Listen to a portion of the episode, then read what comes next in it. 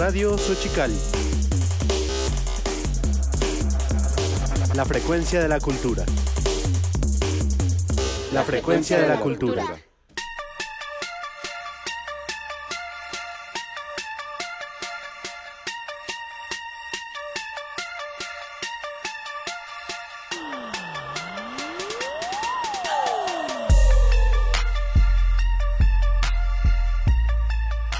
Buenas tardes, es miércoles 15 de julio, es la una y estamos transmitiendo en vivo directamente desde Radio Xochicali, la frecuencia de la cultura.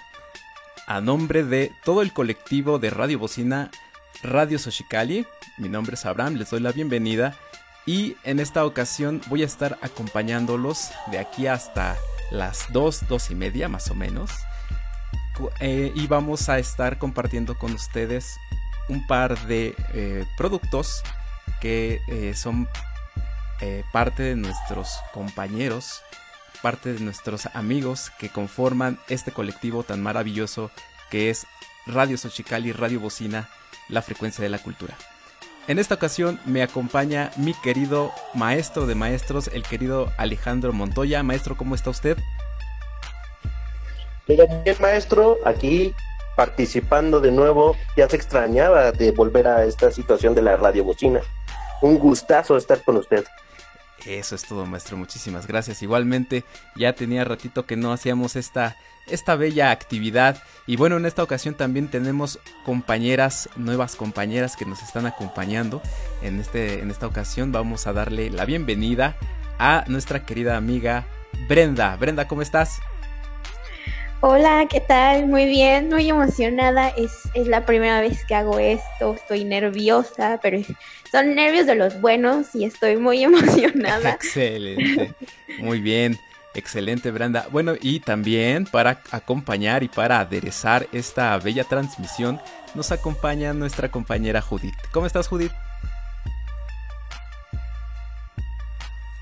Hola, ¿qué tal? Mi nombre es Judith, yo también estoy muy bien, muy emocionada y también con algo de nervios, pero preparada para esta radio bocina, que sí, como dices, se extraña la experiencia de hacerlo en vivo y en compañía de todos nuestros amigos, conocidos y vecinos, pero pues, eh, como dije, emocionada por esta transmisión.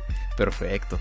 Bueno, pues esta transmisión es la primera vez que la hacemos en vivo, en streaming de lo que es eh, Facebook Live. La verdad es que esperemos que salga de lo mejor, puesto que, pues, como sabemos, muchas veces el Internet es un tanto caprichoso. Entonces, pues, esperemos que todo salga excelente, que eh, todos las, todas las personitas que nos están acompañando puedan escuchar esta transmisión, pues, sin interrupciones, sin... Eh, interferencias. Por ahí nos saluda eh, Paola Escamilla y por ahí nos saluda también este Mayambe HP. Muchas gracias por estar con nosotros. Compañeros, compañeras, muchísimas gracias. Bueno, en esta ocasión vamos a hacer una dinámica un poquito diferente a lo que acostumbramos en lo que son las radiobocinas convencionales, ya que eh, pues vamos a hacer, vamos a presentar los productos de todos nuestros compañeros que conforman eh, en nuestro colectivo y lo vamos a, los vamos a ir eh, pues eh, compartiendo con ustedes como si fuera una especie de, de, caja de, de, chocolates, caja de bombones. Vamos a hacer ahí como que una especie de este de, mm, de sorteos, ¿no? A ver qué a ver qué es lo que nos han preparado nuestros compañeros de eh, nuestro colectivo. Y bueno, pues quiero quiero comenzar mandando un saludo a todos los compañeros de colectivo, lo que es eh, Fabiola Alejandro, el maestro Víctor Manuel, eh, eh, Charlotte Ruiz, todos, todos, todos los que conforman y todos los que se me están pasando, no, no se me vayan a sentir. También saludos, abrazos a también al Gustavo, al buen Gustavín, que seguramente también ya nos está escuchando. ¿Y qué les parece si comenzamos, mis amigos? ¿Están listos para empezar a ver esto, lo que nos prepararon en esta ocasión nuestros compañeros de la, del colectivo? Preparados. Más que, más que puestísimos, maestro, en cuanto usted diga. Perfectísimo. Muy bien, pues vamos a comenzar entonces. Vamos a poner en esta ocasión un producto de nuestro querido amigo Yael este, Meléndez, perdón, disculpa, Yael Meléndez. Vamos a ver qué nos preparó en esta ocasión en su cápsula. Así que, pues, vamos a escuchar de qué se trata esto que nos ha preparado nuestro querido amigo Yael Meléndez. Ahí va.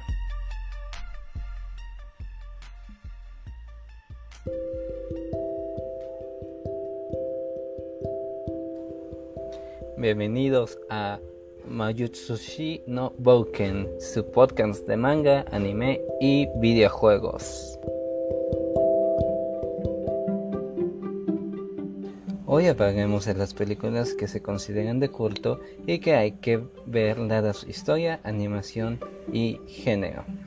Pasando desde el mítico director Hayao Miyazaki, fundador de los estudios Ghibli, hasta las nuevas producciones que se hacen en streaming.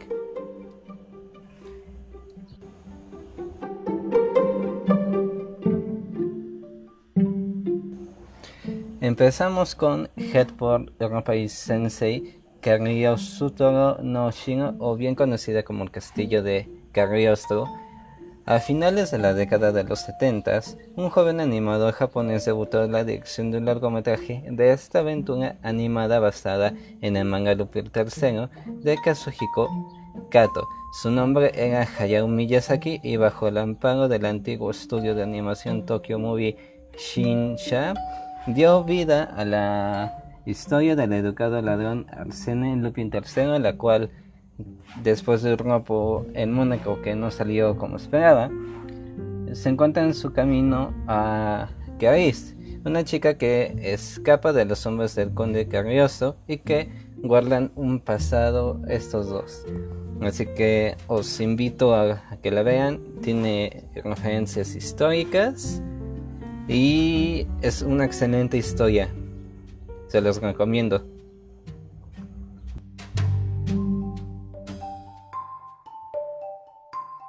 Continuamos con la siguiente película del mismo director, Kase no o Nausicaa del Valle del Viento.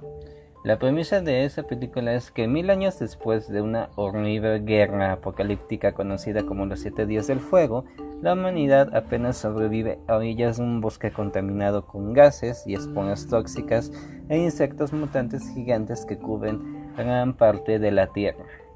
En el Valle del Viento rige una profecía que predice a un Salvador que vestido de azul caminará sobre un campo de oro para unir los lazos con la tierra y finalmente guiar al pueblo a las tierras purificadas. La princesa náutica trata de encontrar un sentido del bosque contaminado y resiste a ver a los insectos como enemigos, entre ellas las gigantes criaturas trilobitas llamadas Om.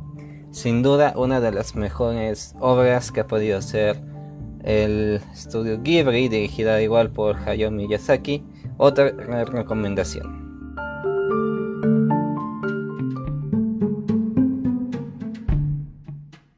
Por último tenemos la recomendación de Akira, estrenada en 1988, realizada por Katsuhiro Tomo. Ocurre en el 2019 en la ciudad de Neo-Tokio en un futuro apocalíptico. Los protagonistas son Shotaro Kanade y Tetsuo Shima quien sufre un accidente cuando choca su motocicleta con un extraño niño que al chocar con él, Shima adquiere habilidades sobrenaturales. Una historia imperdible que además habla sobre el miedo de los japoneses a los desastres naturales y los desastres post bombardeos de Hiroshima y Nagasaki. Una buena recomendación. Esta película va dirigida a un público adulto, así que a diferencia de Náusica y El Castillo Cagliostro, no es recomendable verla con niños. Así que esas son mis recomendaciones de películas de culto del anime del siglo XX. Y si gustan que cuente o diga algunas de las películas de culto del anime del siglo XXI, nos escucharemos en un próximo podcast. Gracias por escuchar y hasta la próxima.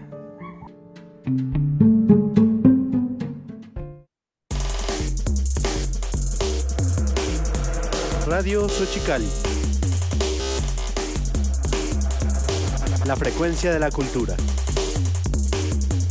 La frecuencia de la cultura.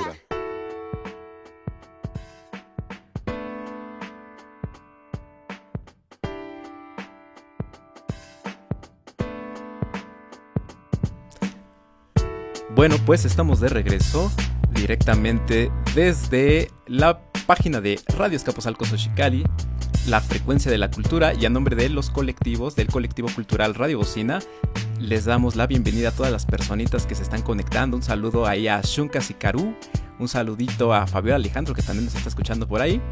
Y saluditos a todos los que se están conectando. Muchísimas gracias por acompañarnos. Bueno, pues acabamos de escuchar el producto de nuestro querido amigo Yael Meléndez, donde nos recomendaba eh, pues un par de, películas de culto del anime japonés.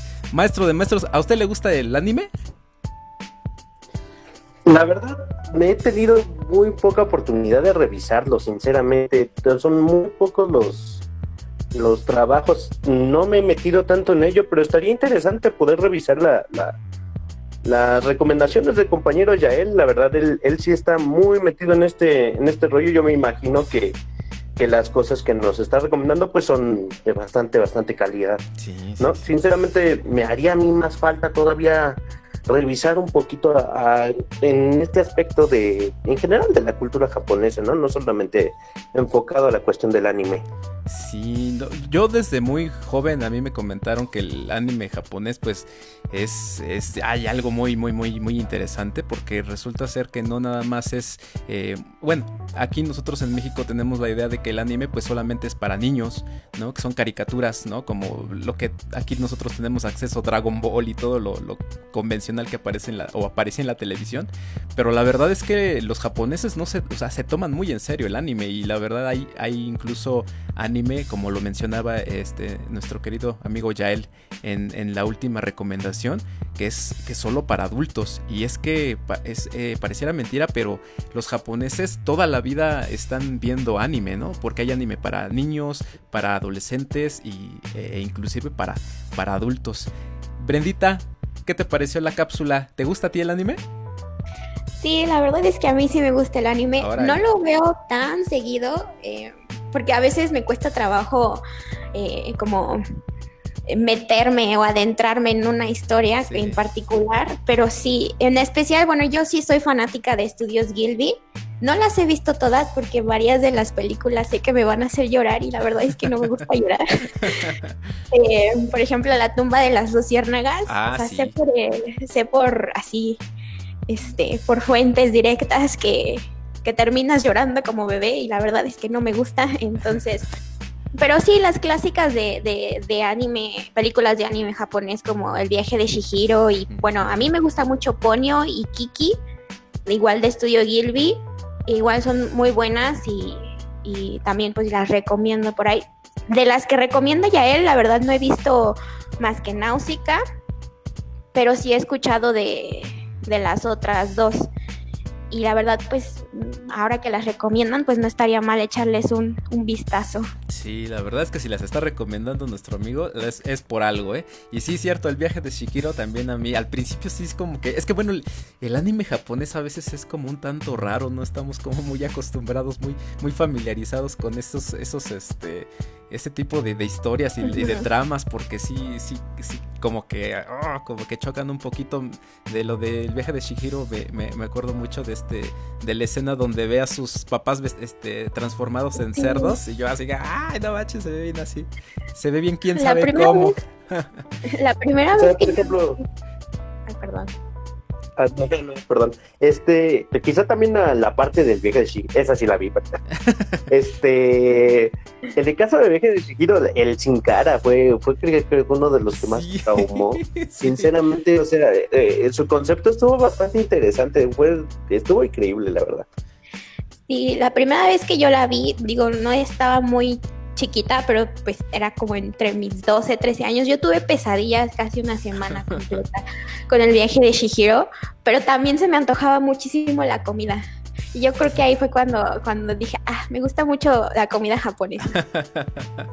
Sí, la verdad es que el anime japonés es, es como lo comenta nuestro compañero Yael, sí es este, pues es todo una, eh, pues ahora sí que para tomarlo muy en serio. Bueno, ah, por cierto, este, ¿qué, qué, qué tal, eh, qué te pareció la cápsula, este, Judith? ¿Qué opinas? ¿Te gusta el anime? Sí, a mí sí me gusta el, el, anime, tal vez no lo he explorado así a fondo, pero he visto una que otra cosa y la verdad, por lo que comenta nuestro compañero Yael, me quedo con la recomendación de Akira definitivamente, para salir un poco de esta rutina que tenemos con las tramas de Hollywood y demás. También una de las cosas que más me llama la atención en los animes, justo es lo que comentaba la compañera Brenda, la comida. Se ve delicioso. Bueno, pues saluditos, saluditos a todos los que nos están escuchando, saluditos por ahí a Aliot Savik que también ya se unió a la transmisión. Muchísimas gracias. muchísimas gracias por estarnos acompañando. Bueno, pues como les comentábamos al inicio, estábamos haciendo esta actividad donde vamos a ir eh, presentando los productos de los compañeros. La verdad es que va a ser así como una especie como de caja de bombones. Y bueno, en este caso vamos a, escuchar ahora el, el producto de nuestro querido maestro de maestros, el maestro Víctor Manuel Fernández, que nos tuvo, nos tiene preparada una cápsula. Vamos a ver qué, vamos a ver qué tal. ¿Están listos? Listo, un saludo al maestro de maestros, donde ande, así nos saludamos. Ah. Bien, entonces, bueno, pues vamos a escuchar, vamos a escuchar y vamos a ver qué nos, qué nos preparó en esta ocasión el maestro Víctor Manuel Fernández con esta cápsula de Radio Escapuzalco Xochicali.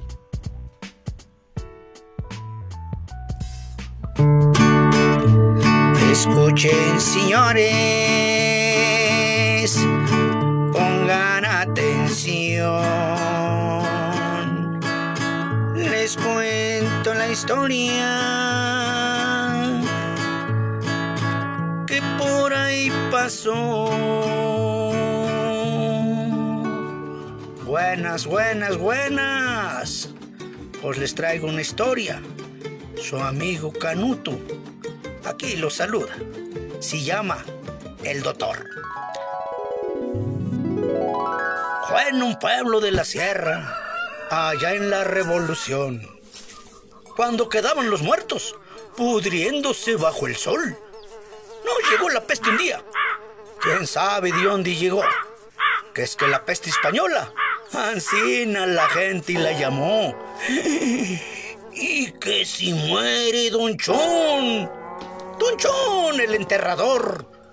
Lo vino a ver Don Zenaido, que del pueblo era el doctor. Le puso un espejo y ya luego que el muerto, hm, pues no rizo yo. Y que me gritan, ¡Canuto! Tú y tu compadre Nabor, entierran ese junto. Entre más hondo, mejor. Lo liamos en un petate, porque ya no había cajón. Hicimos un joyo grande y ahí echamos a Don Chon. Y que se oye muy abajo. No me entierren. Estoy vivo.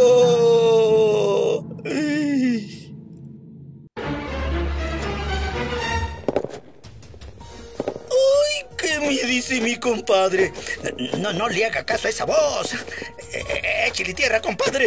Eh, si ya se petateó. El doctor dijo que está muerto. Y pues para eso estudió. ¿A poco el muerto tarugo va a saber más que el doctor? Escuchen, señores. Pongan atención les cuento la historia que por ahí pasó. Muchas gracias, nos vemos en la próxima.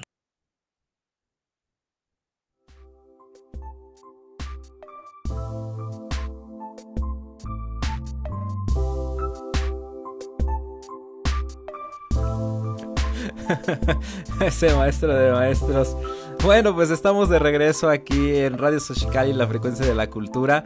Acabamos de escuchar el producto que nos tenía preparado el maestro Víctor Manuel Fernández. ¿Qué tal? ¿Qué les pareció ese producto? Una chulada, como siempre, el maestro se luce, se luce. Tiene tiene un feeling para el humor, yo siempre, siempre lo he dicho, ¿eh? me encanta su sección. Sí, la verdad es que sí estuvo, estuvo muy bueno. A mí me hizo reír cuando empezó, cuando pusieron la, la, la cancioncita de la Rosa de Guadalupe, quedó ad hoc. ¿Qué tal? ¿Qué les pareció, No, chicas? también- Sí, también excelente producto. También por ahí nos piden informes Adrián y Núñez. eh, estaremos comunicándonos con él por medio de mensaje.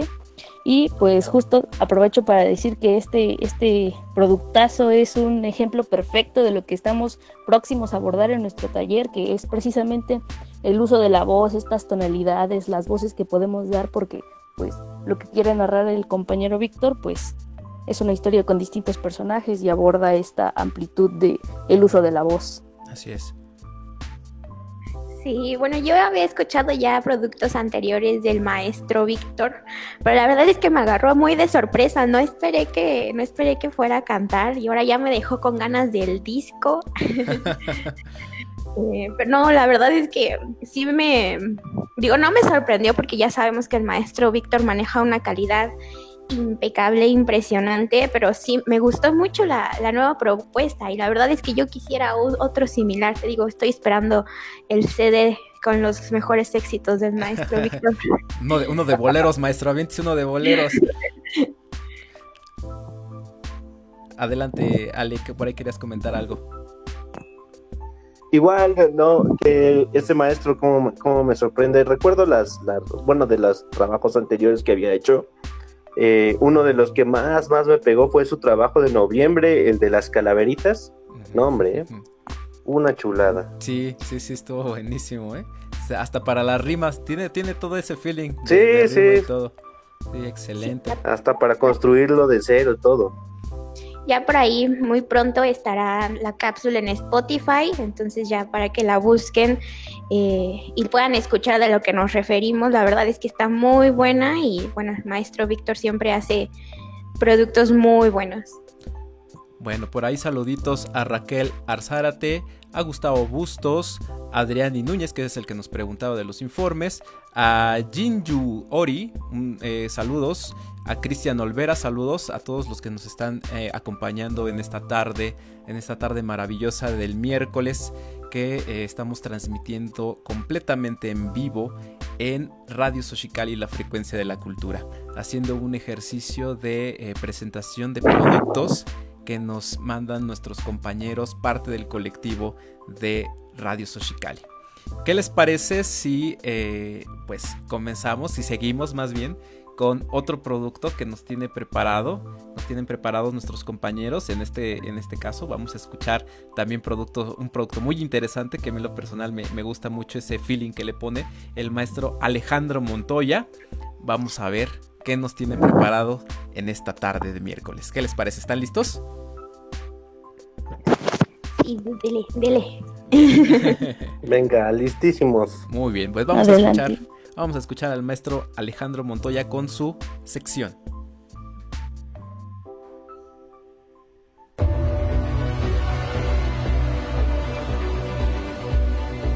Simbiosis.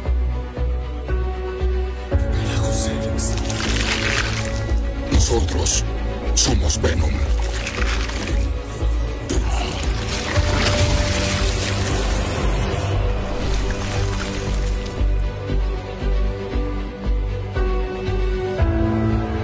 La simbiosis es una palabra derivada del griego que literalmente significa vivir juntos, acuñada por el biólogo Albert Berham Frank en 1879 para referirse a la ayuda positiva entre diferentes tipos de seres vivos.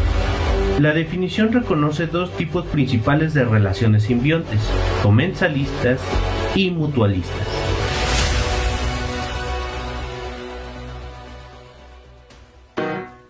Las relaciones comensalistas son aquellas en las cuales uno de sus miembros resulta beneficiado, mientras que en la otra parte no obtiene ningún tipo de apoyo o daño por parte de la primera. Por ejemplo, las orquídeas que viven sobre los árboles se ven beneficiadas obteniendo la seguridad de las ramas.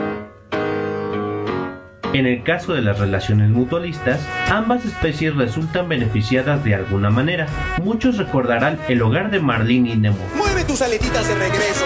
Los peces payaso viven dentro de las anémonas, un grupo de invertebrados venenosos. Estos peces tienen una capa mucosa que les permite vivir dentro de ellas para protegerse de otros depredadores, mientras que las anémonas se benefician comiendo los restos que los peces payaso dejan caer.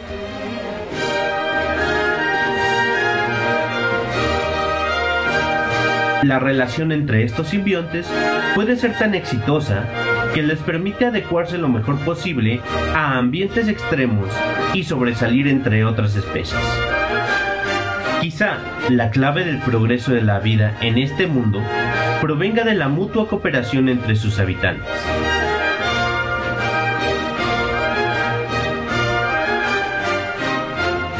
Faro Azcapotzalco Xochicali. Porque el conocimiento también es cultura.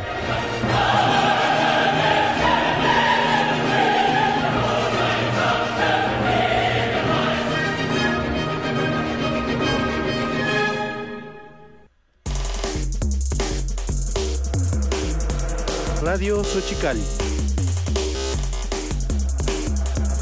La frecuencia de la cultura. La frecuencia de la cultura.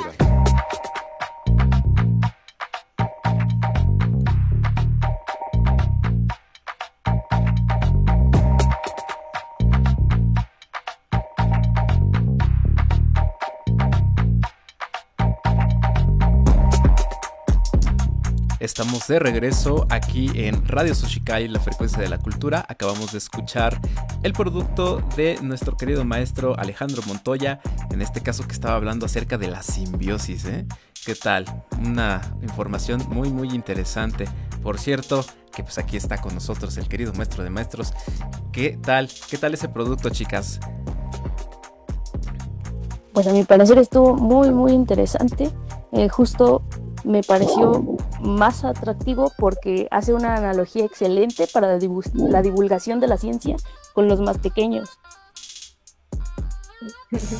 Sí, eh, bueno, yo me acuerdo, bueno, yo la verdad no pensé que eh, Nemo fuera, tuviera una relación simbiótica con su anémona.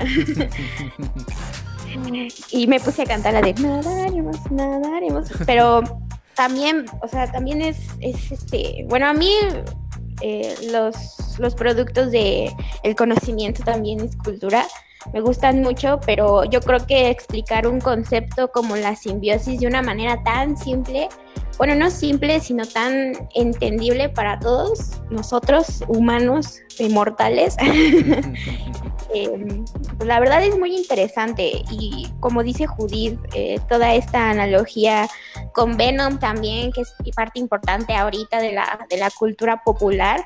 Bueno, a mí me gustan mucho las películas de Spider-Man y de, y de Venom, entonces me gustó mucho. Sí, la verdad es que es un muy buen producto para la divulgación científica y pues qué mejor que con el querido maestro de maestros, el maestro Alejandro. Maestro, ¿qué más nos puede decir acerca de la simbiosis? Usted que, es el máster de másters en esta situación. No, eh, muchas gracias maestro, favor, y muchas gracias a las compañeras, a Brenda, a Judith, por sus comentarios tan, tan halagadores. La verdad es que, pues bueno, pues para eso estamos, ¿no? a aparte. Así es, así debe de ser. No, este, me gustaría pues aprovechar que estamos ahorita en vivo también para no saber pues qué opinan nuestros radioescuchas. No solamente ahora sí que la opinión de nosotros, sino también de ellos que pues están recibiendo toda esta serie de productos, ver justamente qué, qué, qué opinan, qué les atrae, o si también quieren conocer algún tema nuevo, ¿no? Nuevo, perdón. Eh, con respecto igual a, los trabajos que se hacen con divulgación de la ciencia, sí, la verdad es muy complicado, sinceramente, porque a veces la escuela nos hace creer un poquito que la ciencia es aburrida y pues a mi parecer, bueno, yo, yo que he estado muy a la par de todo esto, pues no lo considero así y trato de hacer llegar justamente con estas referencias un poquito más conocidas, más, más este, como es el cine, como es un poquito también la música, tratar de hacer llegar a, entender estos pequeños conceptos. Yo espero que lo esté logrando, sinceramente. Sí, la simbiosis es, es, un tema muy, pero muy complejo, no solamente habla de esto, no, es toda una serie de características. Nosotros vemos simbiosis en todos lados, incluso dentro de nuestro cuerpo, se mantienen relaciones, por ejemplo, con bacterias, como sobre todo de género de las Escherichias, que nos ayudan a nosotros a digerir y sin ellas, pues simplemente no podríamos sobrevivir. Aquí estoy, estoy viendo la transmisión mientras estamos transmitiendo. Pero eh, justo eh, lo que comentaba eh, el maestro Alejandro, Paola Escamilla comentó que el pez abismal, que también sale en la película de Nemo, tiene una relación de simbiosis con las bacterias que se encuentran en su apéndice externo, la luz que se ve y que parece foco. Mm. Órale, qué excelente dato. Sí, efectivamente, en las zonas abismales hay muchas bacterias que son bioluminiscentes. Muchísimas. No cabe duda que esto es maravilloso, enriquecedor, porque mira, ahora nunca me imaginé que estuviéramos hablando hasta de esta ciencia tan maravillosa y tan esto de la simbiosis. No, de verdad que me encanta, me encanta. Pues estamos en vivo y en directo en Radio Soshikali, la frecuencia de la cultura, transmitiendo para todos ustedes y haciendo esta eh, pues maravillosa actividad que es eh, presentar los productos de nuestro querido colectivo y lo estamos, de hecho lo estamos así como abriendo como si fuera una, una caja de chocolates, ¿no? Yo digo de bombones, como, como citando un poquito al pequeño Forrest Gump, ¿no? Para ver a Forrest Gump, a ver qué nos, a ver qué nos, qué nos tienen preparado. Y fíjense qué, qué interesante, ¿no? Ya vimos ahorita cuestiones del anime, ya vimos cuestiones ahorita, este, en este caso de divulgación científica. Y pues la verdad es que me está gustando muchísimo todos estos, productos que nos están compartiendo los compañeros. Bueno, pues igual, igual mandar saludos a todas las personas que se están conectando, que nos están siguiendo y que nos están eh, acompañando en esta tarde de miércoles. Eh, vamos a continuar con todos ustedes, vamos a seguir compartiéndoles eh, los productos de nuestros compañeros del colectivo Radio Bocina de Radio Soshikali, la frecuencia de la cultura. Eh, ¿Qué les parece si vamos ahora con un eh, producto que nos tiene eh, o nos, preparó nuestra querida amiga Charlotte Ruiz? A ver qué, qué tal, qué, qué, qué nos, a ver qué, de qué se tratará. Vamos, vamos a ver. ¿Están listos? A darle. Muy bien, pues vamos a ver. Había una vez un perro que quería cantar ópera, y aunque a ustedes les parezca raro, para él no era raro porque si hay cantantes de ópera que aullan como un perro, ¿por qué no podría un perro ladrar como un cantante de ópera?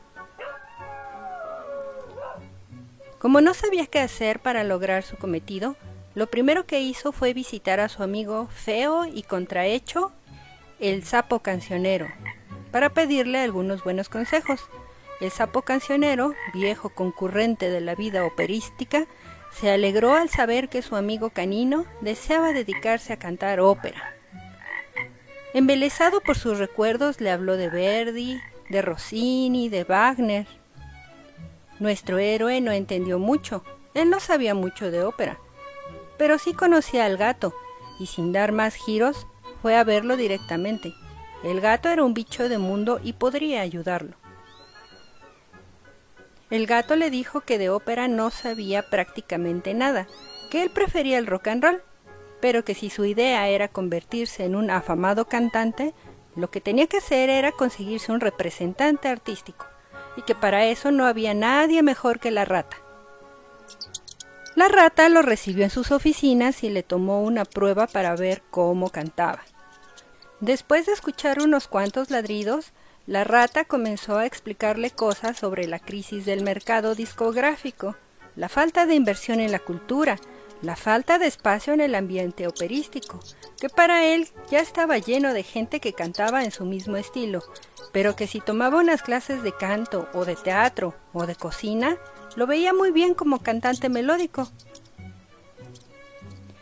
Pensando que el representante artístico más que una rata parecía ser un ratón, se fue en dirección del domicilio del Mirlo para tomar clases de canto. El Mirlo le habló durante horas y horas sobre toda su carrera artística. de que la gente no hacía las cosas correctamente y de que él era el poseedor de la verdad absoluta en cuestión musical. Luego intentó enseñarle a cantar unos tanguitos, pero nuestro personaje principal de esta historia quería cantar ópera. Finalmente, el Can, cansado de dar vueltas y no encontrar su camino, decidió volver a su casa y hacer naranjas con su carrera artística. Y colorín colorado, este cuento se ha terminado. Esta historia nace a partir de la lectura del libro francés en tela para bebés Jardin le Chien. En español sería Jardín, el perro.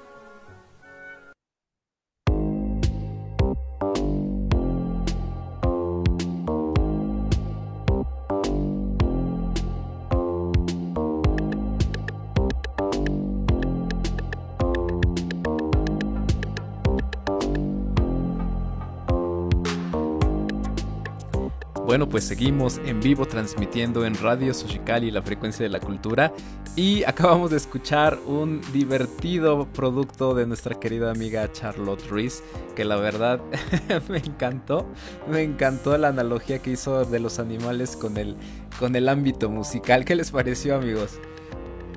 No, pues se me hace que usted tiene como mucho de de conocimiento en esa área, la mera se vio hasta reflejado con el can.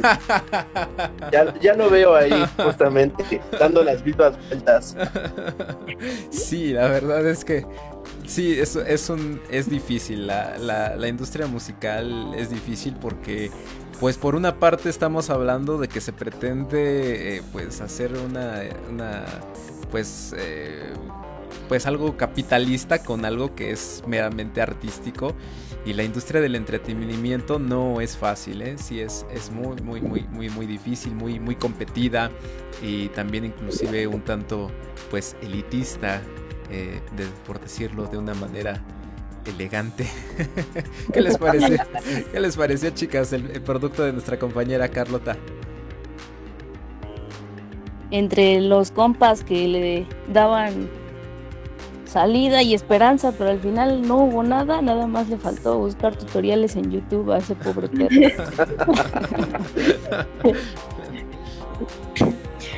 ah, bueno, pero yo creo que así estamos todos, ¿no? Todos estamos naranjas con nuestras carreras. sí. Hablando de eso, el, el, por ejemplo, ahí en, el, en la cápsula dice que, que, el, que el ratón, ah, en, el, en la onda, ahora sí que de los músicos, la onda popular, al, representante le se le dice caimán o le decimos caimán. es el que, el que se encarga de, los contratos y el que a veces se queda con la mayor parte. Pero está muy padre, muy padre, muy interesante el eh, producto de nuestra querida amiga Charlotte Ruiz, Carlota Ruiz, que le mandamos un abrazo donde se encuentre. Bueno, pues es miércoles, es la 1.39 y estamos transmitiendo en vivo directamente desde Radio Socicali, la frecuencia de la cultura. Quiero darle las gracias a todas las personas que nos están siguiendo. De verdad, eh, es un gusto para nosotros poder compartir con ustedes estos productos de nuestro colectivo y también poder pasar eh, un rato muy agradable eh, compartiéndolo con todos ustedes.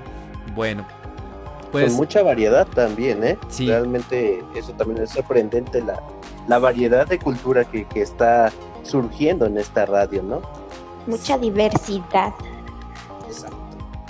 Sí, así es. Y eh, de hecho, en este aspecto, si ustedes quieren ser parte de nuestro colectivo, simplemente pues pueden inscribirse a nuestro taller donde eh, vamos a ver temas muy esenciales para que ustedes se inicien en el mundo de la radio y puedan poner en práctica pues todas esas inquietudes que ustedes desean compartir con todos los demás ¿no? aquí en este en este programa eh, escuchamos ahorita por ejemplo este que es un cuento para niños eh, escuchamos una divulgación científica eh, a cargo del maestro Alejandro también escuchamos un poco acerca de anime con nuestro compañero Yael. Entonces es, una, es un mosaico de, cultura el poder, eh, eh, el, pertenecer a este colectivo y también estoy seguro que ustedes tienen muchas cosas que contar o muchas inquietudes que compartir y es, eh, es un buen, es un buen lugar para comenzar a, iniciar, a iniciarse en el mundo de la radio en nuestro taller que este, corre a cargo de Radio Sushikali y de colectivos culturales Radio Bocina. Bueno compañeros, pues aún tenemos algunos productos que, eh, vamos a compartir con todas las personas que nos están acompañando, con todos nuestros compañeros que nos acompañan el día de hoy. Ahora vamos a escuchar un poco de lo que nos tiene preparado Fabiola Alejandro, que también le mandamos un abrazo, un saludo a nuestra queridísima amiga Fabiola, que esperemos se encuentre bien. Y de hecho está muy bien, está ahorita seguro escuchándonos y de estar eh, igual de contenta que, que, nosotros. Vamos a escuchar el producto de Fabiola Alejandro que nos tiene preparados en esta ocasión. Así que, ¿están listos para escucharlo? Claro que sí. Perfecto. Pues vamos, vamos a escucharlo. Y todos somos estrellas cuando descubrimos nuestra esencia. La, mexicanísima. Con Fabiola Alejandro.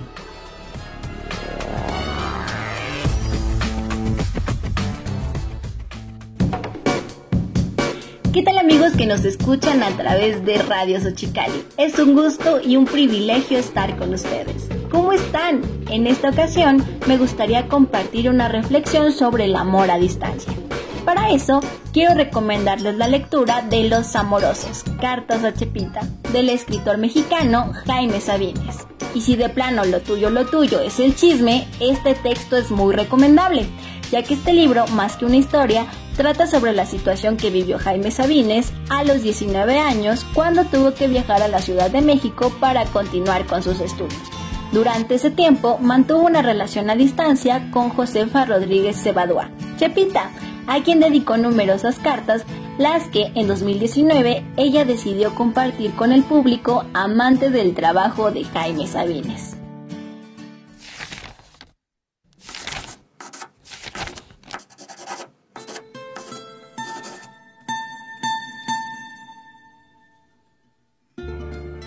Date cuenta que la vida es buena y que solo una vez la vivimos. Saca de todos tus momentos lo bueno, lo maravilloso que hay en cada uno de ellos. Fíjate que estás con tu mamá, con tu papá, con tus hermanitas. Fíjate que Jaime te quiere mucho, que hay luz, hay árboles, hay piedras, que el agua juega y cae y se levanta. Fíjate que tu hamaca te mece suavemente, a tu gusto, y que a tu cuarto llegue el cielo, llego yo, llega el aire, llegan tantas cosas que no te digo. Aprovecha tu soledad, acuérdate de todos los que queremos estar solos. Verdadero martirio es nunca poder estar solo. Pero tu pequeño cuarto, y tú en tu pequeño cuarto es el mundo. Allí está todo. En tu corazón está todo. Descúbrelo, sorpréndete, ámalo, ve de milagro en milagro, de sorpresa en sorpresa, y a lo largo de ti misma. Estás triste, es cierto, pero tú no eres tristeza, tú eres alegría y serenidad y paz. No mires solo un aspecto de ti misma, un accidente de tu propia sustancia. Tú eres todas las cosas juntas, el mar y las estrellas, y las rosas se anuncian en ti. No mires tu miseria, no te complazcas en ella. Hazla a un lado, apártala y cultiva lo que todos tenemos de divinidad dentro. Después de todo, no te digo que no te aburras, que no padezcas, te digo solo que pongas cada cosa en su lugar, que no hagas del fastidio toda tu vida, que no hagas de tu soledad llanto y ruina. Alégrate, complácete en tu cuerpo, dale vigor y fuerza y armonía Complácete en tu alma, dale serenidad.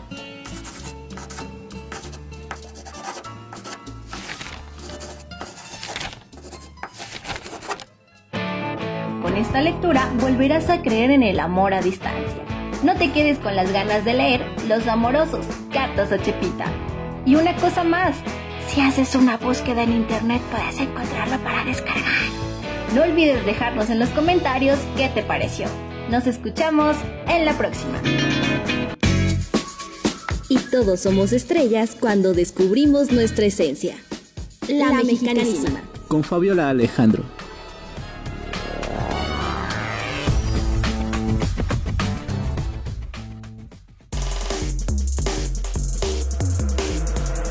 Radio Xochicali. La frecuencia de la cultura. La frecuencia de la cultura.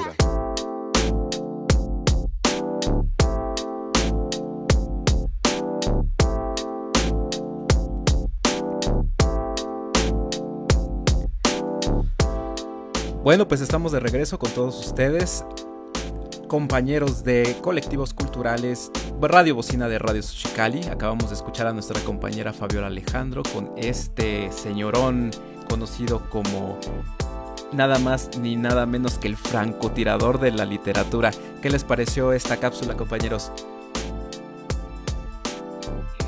Bueno, pues a mí la verdad es que me gusta mucho Jaime Sabines. Eh, en especial, bueno, el del el poema de los amorosos, pero a, mí se me quedó mucho porque yo tenía un profesor en la preparatoria que le decíamos la mole. Y él siempre declamaba a Sabines, o sea, no importaba que estuviéramos hablando del tema menos relacionado, pero siempre declamaba a Sabines y pues de ahí le agarré el gusto. Y la verdad es que me, a mí me gusta mucho escuchar poesía, más que leerla, me gusta mucho escucharla. Y yo creo que la voz de Fabi se presta mucho para, para escuchar poesía. Un contenido preciso para lo que están pasando muchos en esta cuarentena, ese distanciamiento físico que pues nos hace acercarnos un poco más emocionalmente y darle esa carga a las palabras, ¿no? Llenarlas de el compromiso y transparencia que debe haber entre las personas que se quieren y se aman. Ay, profunda.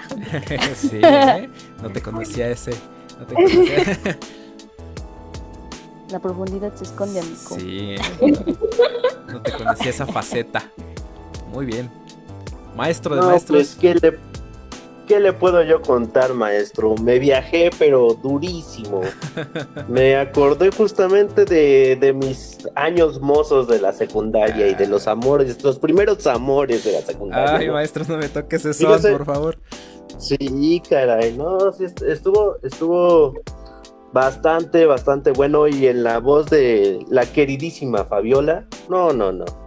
Chula. Yo recuerdo mucho que cuando, sí, ¿eh? cuando estaba en la secundaria, pues era uno de los, de los poetas como más, más leídos, no ya por una condición de obligación, sino por gusto, realmente. Eh, cuando menos de todos mis compañeros, era uno de los poetas que más, más leíamos. En conjunto quizá también con, con un poquito de las obras de Becker, ¿no? También. Entonces, no, no, no, uno se viaja, ¿no? A mí me encanta eso, me encantan las cartas a Julito, la tía Chofi. La tía Chofi también es de, de, mis favoritos. Sí, yo la verdad, yo, si les soy honesto, a pesar de que me dediqué o me dedico en, en gran parte de mi tiempo a la música y a ser eh, compositor, no he tenido así el, gusto de poder, de poder ser eh, pues, eh, eh, pues un, una persona que, que lea a, a, Jaime Sabines. Y debido también a ciertas condiciones físicas que tengo a lo de la lectura, no, no puedo, no puedo este, pues realmente leer mucho tiempo. Pero ahorita que esta Fabi está mencionando que se puede descargar, voy a ver si puedo conseguir ahí algún audiolibro para poder, para no, no, no dejar pasar estos, estos esto, esta, pues estas recomendaciones del buen Jaime Sabines. Sí, si no, maestro, hay que pedirles más, hay que pedirle que, que nos recite más acá con su, con su melodiosa voz de la sí, compañera. Sí, hombre, sí, sí, Fabi, ya, ahí está la petición, por favor. sí. Asentado en el acta.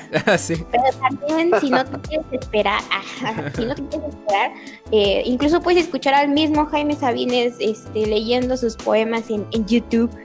Ah, mira, fíjate, uh -huh. muy bien, excelente.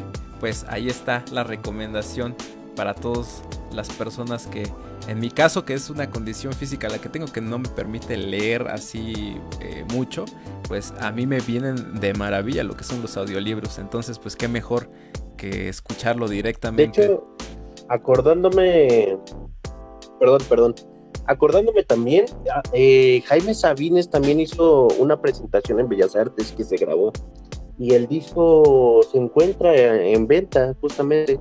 Entonces son algunos de los, de, bueno, de sus poemas más icónicos se pueden conseguir de esta manera. Excelente, maestro, excelente. Bueno, chicos, ¿algún, ¿alguna recomendación más? ¿Algo, ¿Algo más que quieran comentar? Por mi parte, nada más que añadir. No, pues que pues si tienen la oportunidad también de escucharlo de, de, la, de la propia voz de Sabines, la verdad es que él tiene, bueno, o sea, que lea su propio trabajo, la verdad es que es muy melodioso y relajante y, y más inmersivo. Bueno, a mí me gusta mucho. Muy bien. Bueno, pues vamos a continuar, vamos a continuar con esta tarde de miércoles 15 de julio. Estamos a casi 10 para las 2, casi para terminar eh, lo que sería nuestro programa. Vamos a escuchar ahora a un compañero también, parte de lo que es nuestro eh, colectivo cultural de Radio Bocina. Él es Manuel Reyes, que eh, pues nos preparó también una cápsula. Vamos a ver de qué se trata y pues vamos a escucharlo.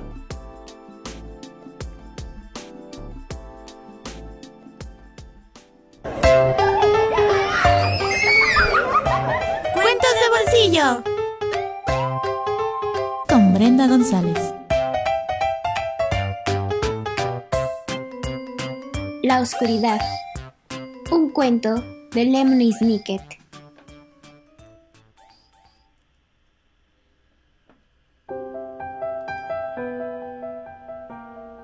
Laszlo le tenía miedo a la oscuridad. La oscuridad vivía en la casa de Laszlo, un lugar enorme con un techo que chirriaba, ventanas transparentes y frías y muchos tramos de escalera.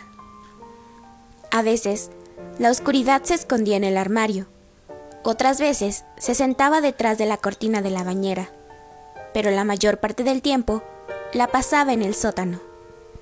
Durante el día, la oscuridad esperaba en un rincón, lejos del traqueteo y los gruñidos de la lavadora apretujada entre unas cajas viejas y húmedas y una cajonera que nunca se abría. En la noche, desde luego, la oscuridad salía y se apoyaba detrás de las ventanas y las puertas de la casa de Laszlo. Por la mañana, regresaba al sótano donde pertenecía. Cada mañana, Laszlo se asomaba a la oscuridad. Hola, hola oscuridad. Laszlo pensaba que si visitaba a la oscuridad en la habitación de la oscuridad, quizá ella no lo visitaría en su cuarto. Pero una noche lo hizo. Laszlo, ¿qué deseas? Quiero mostrarte algo. ¿Aquí? No. ¿Acá? No, no. Acá abajo. ¿Abajo? Sí. La ventana más grande de toda la casa estaba en la sala. Laszlo se asomó para ver la oscuridad de afuera. Por encima de su cabeza, el techo chirriaba. Laszlo cerró los ojos. Ahora la oscuridad era todo lo que podía ver. No, no, ahí no. ¿Aquí abajo? ¿En el sótano? Sí. Laszlo nunca se había atrevido a entrar en la habitación de la oscuridad por la noche. Acércate. Acércate más. Quizá le tengas miedo a la oscuridad, pero la oscuridad no te tiene miedo. Es por eso que ella siempre está cerca. La oscuridad te observa desde los rincones y espera detrás de la puerta. También la puedes ver en el cielo todas las noches, contemplando tal y como tú contemplas las estrellas.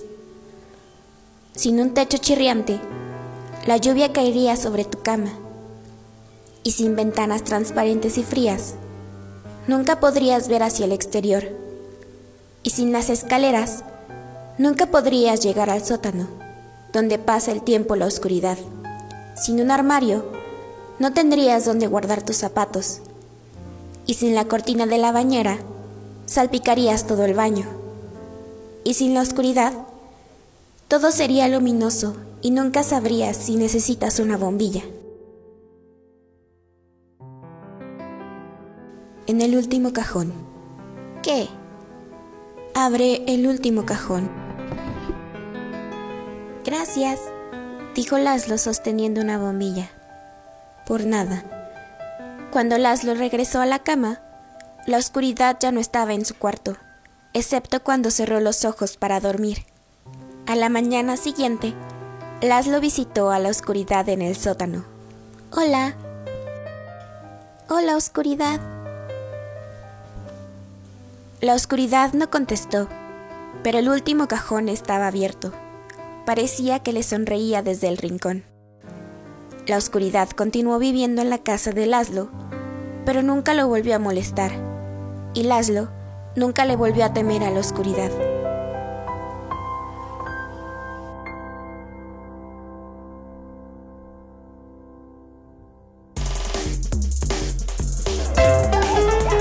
Radio Xochicali. La frecuencia de la cultura.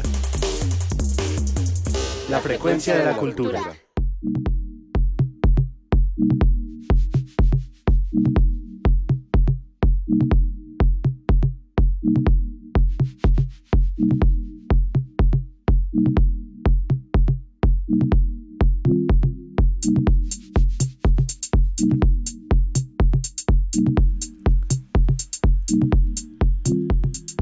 Bueno, pues estamos de regreso aquí en Radio Sochicali, la frecuencia de la cultura, y acabamos de escuchar a Brenda González con La Oscuridad. Ahí les pido una disculpa, estamos escuchando a Brenda y, y- y- perdón, disculpen, disculpen. No me diste tiempo de prepararme psicológicamente para. Híjole. Hagan esto, por favor. En, en- es Pobre que Brenda. en vivo, en vivo, ves en vivo y pues ahí eh, se me- se me fue, se me fue, disculpen ustedes. No pasa nada, no pasa nada. Brenda González. Pues la verdad es que está bonito, ¿eh? A mí me gustó bastante lo que fue este. eh, es, un, es un cuento corto. Y pues, ¿quién no, le tiene, ¿quién no le ha temido a la oscuridad alguna vez en su vida? Así es. Sí, bueno, si tienen la oportunidad de, de buscarlo o comprarlo eh, en PDF o en ebook, pues también estaría, estaría chido que lo hicieran porque tiene ilustraciones y la verdad es que las ilustraciones complementan complementan muy bien el cuento, ¿no? Bueno, yo traté de hacerlo ahora con los sonidos, pero las ilustraciones es un libro ilustrado y la complementan muy bien. Entonces, si tienen la oportunidad, estaría perfecto. Sí. Claro, claro. Y más allá de quién le tuvo miedo, quién le tiene miedo todavía. A mí me parece una, una manera excelente para vencer los miedos, sobre todo de los niños en este caso, ¿no? Pero también sirve para darnos cuenta que así como la oscuridad, eso que nos causa tanto temor o inseguridad muchas veces, no ocurre solamente en un tiempo exacto. Sí. Sí, sí, es correcto. Sí, pues yo, yo, Sí. bueno, yo escogí este cuento. Ay, me voy a tomar la libertad ahora sí de hablar. Ah, muy bien.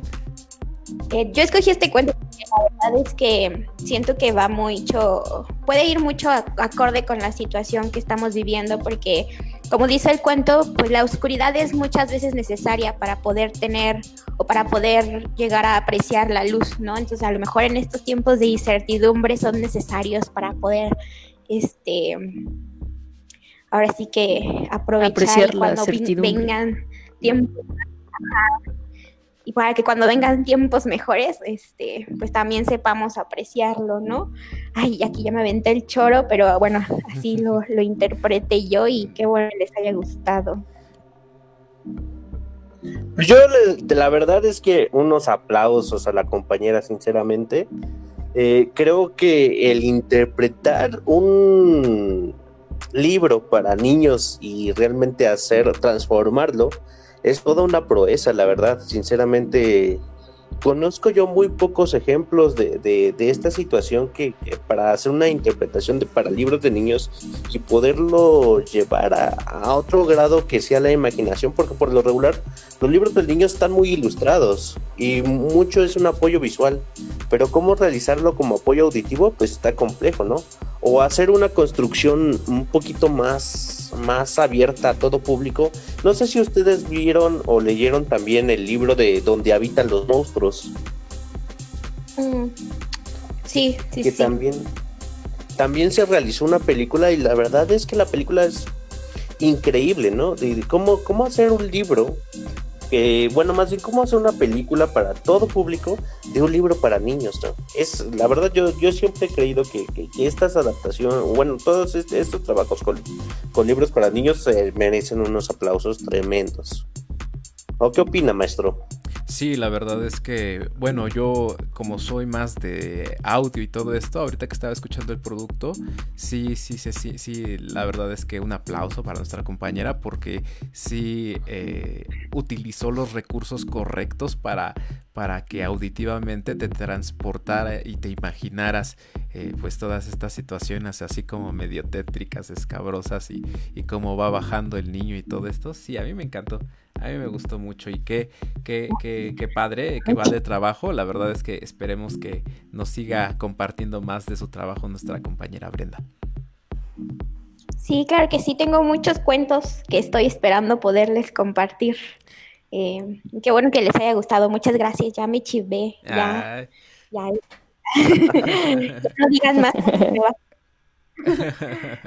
bueno, pues queremos mandarles saludos a todas las personas que siguen conectados con nosotros. Saludos al buen Jorge Ureño, saludos a Alejandra Sánchez, que son de las personitas que se han estado, eh, pues, eh, eh, ah, que han estado con nosotros en esta transmisión que está casi, casi por terminar.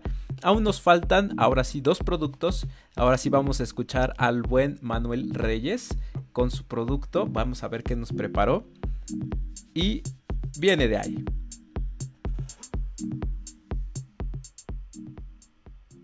Faro Azcapotzalco, Xochicali. Manuel Reyes. Líneas inexactas. Kitsch, maldad, fealdad, cultura popular, adyacente. Siempre nos hemos caracterizado como seres humanos en denominar de una u otra forma a las cosas como bellas o como que no nos gustan o como que no se acercan a lo que nosotros consideramos atractivo. En el arte, esta ha sido una premisa que ha movido muchos artistas durante muchos años a crear, pero también en la sociedad tenemos de una manera muchas costumbres y muchas formas de vivir y de ser y de expresarnos que tienen que ver con las categorías de lo bello que nosotros mismos vamos aceptando. Y digo aceptando porque no necesariamente son propuestas hechas por nosotros, sino que algunas vienen por los medios. Entonces, en pocas palabras te platico, la idea de la eh, fealdad es una idea construida por los medios, por diferentes tendencias que llamamos moda. La idea de la maldad es muy distinta a la idea de fealdad porque la idea de maldad tiene que ver con actitudes que van en demérito de lo que se considera ético, es decir, la no construcción de una sociedad justa, equitativa y con valores. La idea del arte kitsch es una idea de considerar lo viejo por nuevo y de retomar ciertas estructuras y formas y sobresaturarlas, repetirlas. Viene de fines del siglo XIX y en Alemania se gestó este término. Aquí en México tenemos mucha cultura popular muy valiosa y muchas tradiciones excelentes que tú puedes gozar, sentir y apropiarte de ellas con total naturalidad y seguridad de que nadie tiene el derecho de decirte que esas manifestaciones son feas, son algo que tiene menor valor o un menor sentido. Entonces, cuando te hablen de lo bello o de lo feo, tú puedes contestar, yo tengo la propia construcción de lo que considero bello y de lo que considero que tiene un menor valor para mí. Mando un saludo y que sigas cuidándote en casa. Adiós.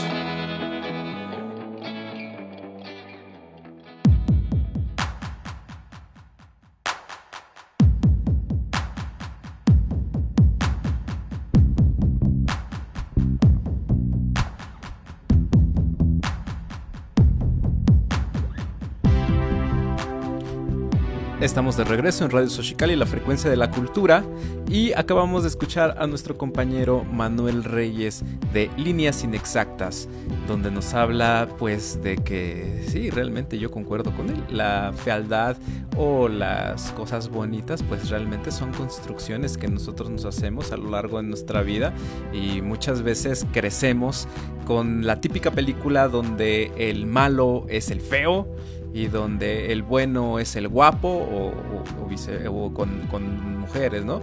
Eh, y pues ahorita lo que está, lo que he estado viendo, por ejemplo, más o menos en Netflix, es que este, pues ahora ya están como pues eh, eh, tomando cartas en el asunto y ahora ya no vemos eso, ¿no? Simplemente ya no hay que la, la bruja mala, la bruja fea, ¿no? Sino que ahora pues es malo quien, quien es malo sin, sin tener nada que ver su apariencia física y bueno, eso, eso es realmente pues lo que vemos en la realidad, ¿no?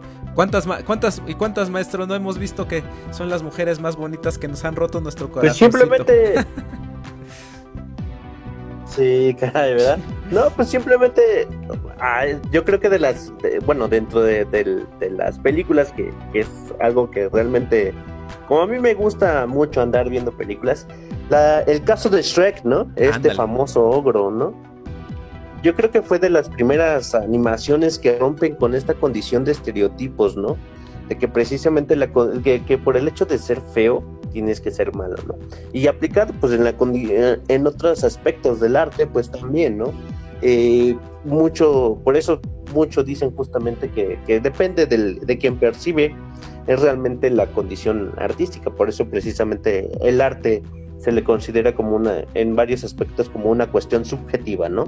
Depende de tu estado de ánimo, dependen de muchísimas cosas, inclusive un conocimiento previo o si no lo hay, etcétera. Así es. Sí, muy cierto también lo que dicen los compañeros, este, eh, que bueno, ya en la actualidad la verdad es que ya estamos en 2020, ya tocaba que se empezaran a romper con estos estereotipos que ya pues, tenemos grabados de, de, lo que es eh, tanto la belleza como la fealdad, em, y también pues eh, ya entrados en el tema, pues los roles de género, ¿no? O sea, ya, la verdad es que ya, eh, ya tocaba, ya era justo, ya, ya era necesario. Eh, y pues me alegra mucho que, que, tengamos también este tipo de contenido, ¿no? para que también los que nos están escuchando puedan, puedan empaparse un poco con, con este tema. Y a mí me gusta mucho el nombre de, del programa, Líneas Inexactas porque justo es eso, ¿no? O sea, los conceptos que nosotros tenemos son aprendidos, no son ahora sí que íntegros de nuestra persona, o, sea, no son genéticos, entonces, pues es borrar esas líneas, ¿no? De lo que nos enseñan y de lo que, de lo que en verdad opinamos al respecto. Justo gran parte de lo que conocemos y sabemos es muy, muy inducido por los medios y crean esto que comentaba el maestro Alejandro, estereotipos, también a partir de ellos se van generando estas ideas clasistas, nace el racismo y bueno, pues en realidad no nos damos cuenta que a partir de estas construcciones de belleza se van creando estas cosas súper feas que son los estereotipos, esas ideas clasistas y, como dije, el racismo. Sí, ahorita que este maestro, el maestro Ale comenta acerca de la película de Shrek, me llegó a la mente también otra película que es la de Megamente, ¿no? Ya de películas. Es la de Megamente también, Ah, eh, también. Habla, habla de eso, ¿no? De hecho, yo lo que pude entender en la película, yo como lo interpreté, es que pues realmente el personaje pues nunca, nunca fue malo o, o nunca quiso ser malo, pero la misma sociedad al, al comentar de esta situación de que pues que es azul y que él, él es feo, pues que él debe de ser eh, el malo y de- al final El sí se- malo. sí se convirtió en el malo, pero se convirtió en el malo porque decía, bueno, pues es que si todos me están diciendo que yo te- soy el malo, pues entonces tengo que ser el malo. Pero sí, realmente muy, muy, muy padre la, la, la cápsula del, del maestro Manuel Reyes que nos, nos ha llevado a la reflexión acerca de estos estereotipos que como dice Brenda, qué bueno, qué bueno que ya se están, están yéndose a volar. Sí, ya. Sí, ya hombre, era- maestro, si no, ¿en dónde quedaríamos nosotros Ah, los feos, caray? Sí. sí, maestro, no, qué bueno, qué bueno. Hay que, hay que hacerle más Sí. difusión al maestro Miguel eh, Manuel Reyes. Muy bien. Bueno, pues ya son las 2 con 11 minutos y realmente ya estamos a casi, casi por cerrar nuestro programa. La verdad me la pasé muy bien con ustedes, chicos. Este, nos falta un producto, vamos a escucharlo. Es de Blanca Lilia y vamos a ver qué nos preparó en esta ocasión nuestra compañera.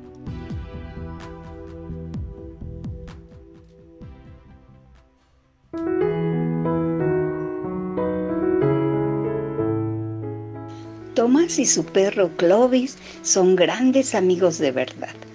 Por eso Clovis es muy especial para Tomás.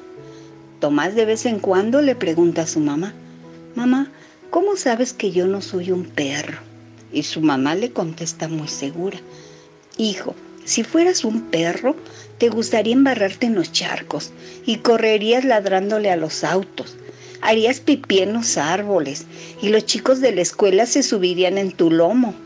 ¿Y qué más, mamá? Sacarías tu lengua muy afuera y sería grande y húmeda. Y también aullarías por la noche, sin dejarnos dormir. ¿Ves por qué sé que no eres un perrito?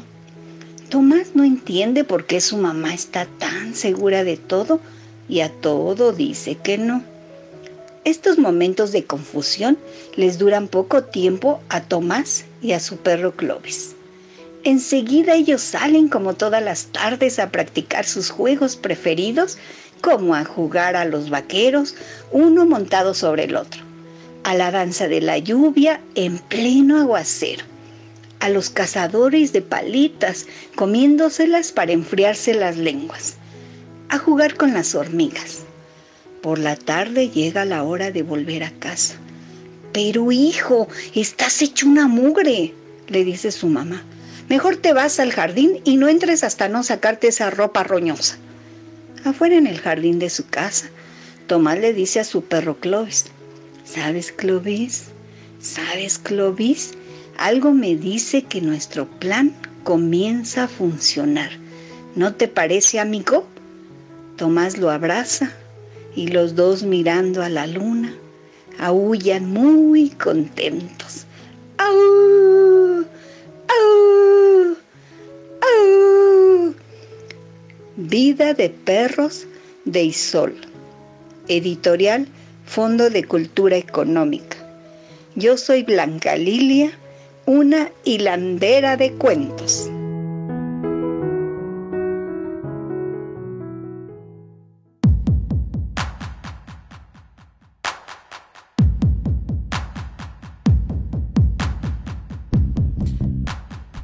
Pues un saludo a Blanca Lilia y a todas las hilanderas de cuentos, todas las que conforman este proyecto de hilanderas de cuentos.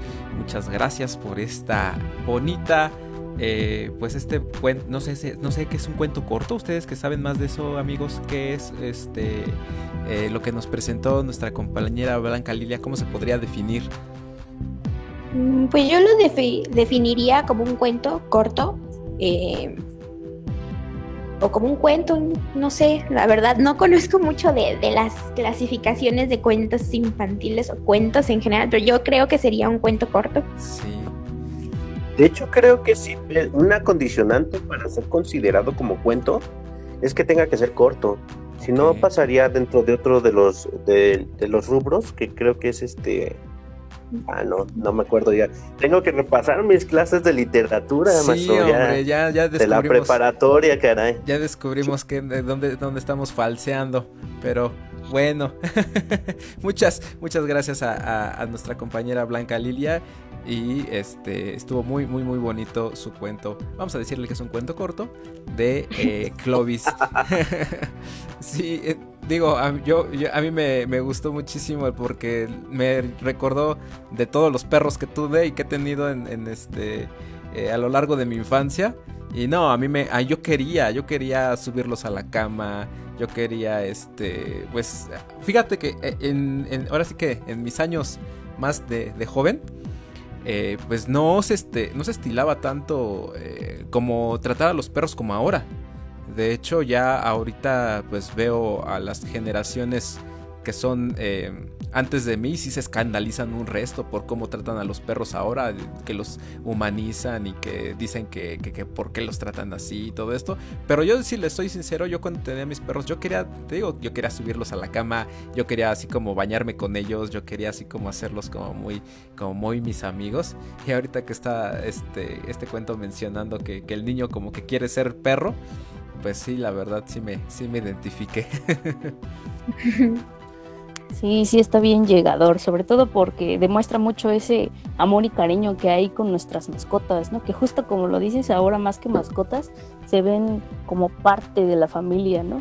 Y está este nuevo nueva denominación hacia los perrijos que estas generaciones ya no quieren tener hijos propiamente. Sí. Y pues sobre todo también denota un poco esa noción de no perder el respeto hacia la vida, ¿no? Que toda vida vale. Claro, claro que sí. Pues, ¿qué le puedo decir yo, maestro? Eh, no, pues, Toda mi vida, desde que yo tengo recuerdos, he tenido perros. La verdad es que antes, antes de esta condición o este concepto de perros, ya los tratábamos así, maestro, y estamos hablando de, uh, ya, el año de la prehistoria, maestro. Cuando todavía eran lobos.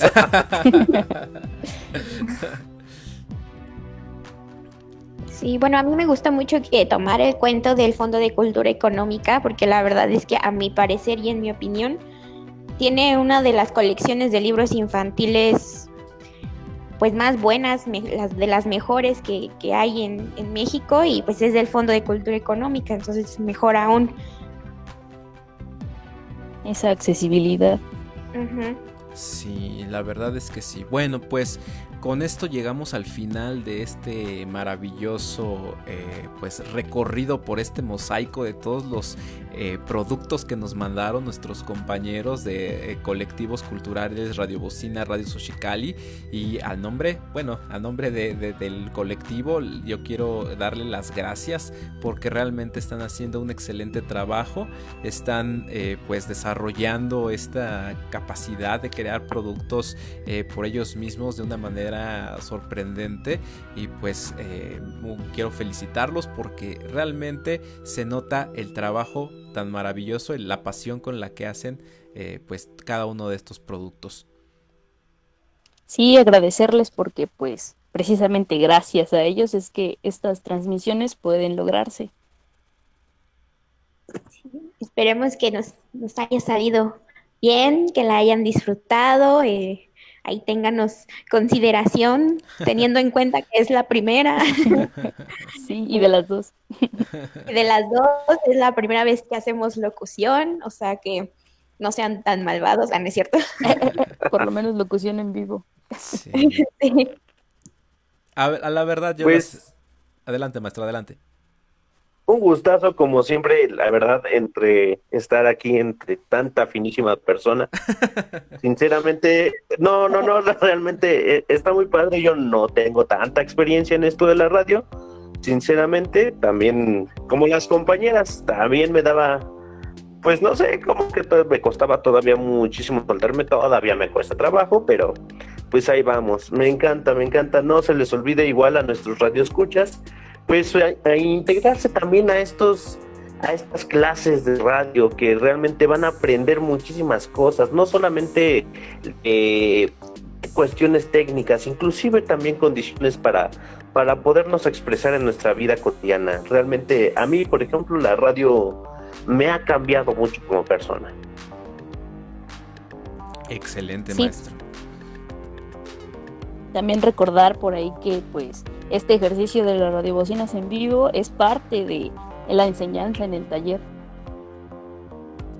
Así es, para que lo, porque por ahí hay uno o dos este, alumnos del taller que nos están escuchando, que se animen y hagan su tarea, por favor, y así de esa manera pues practican para que en un futuro ustedes estén aquí eh, en el programa en vivo.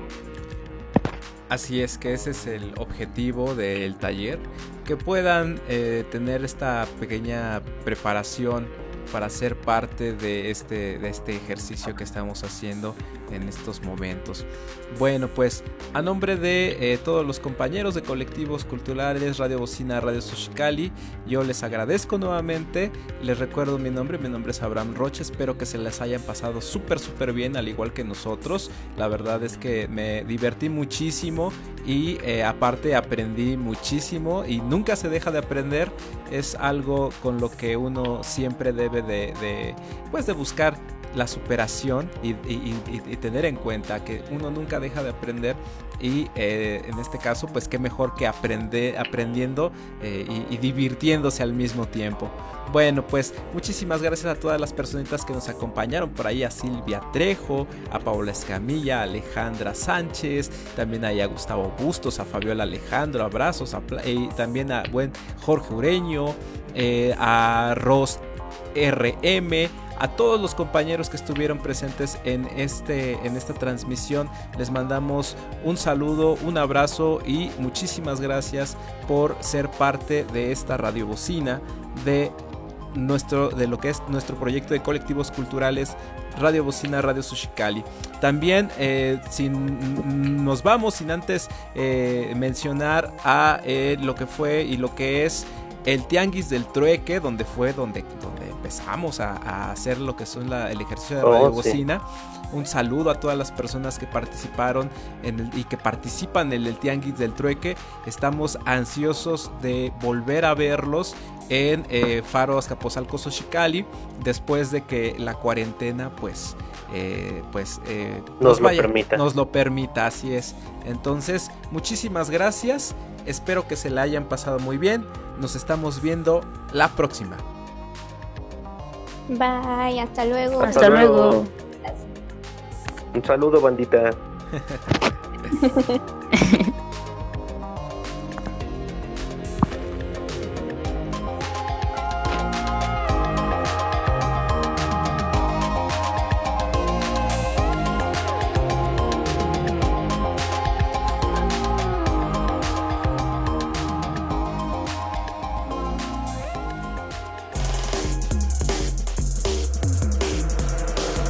Xochicali.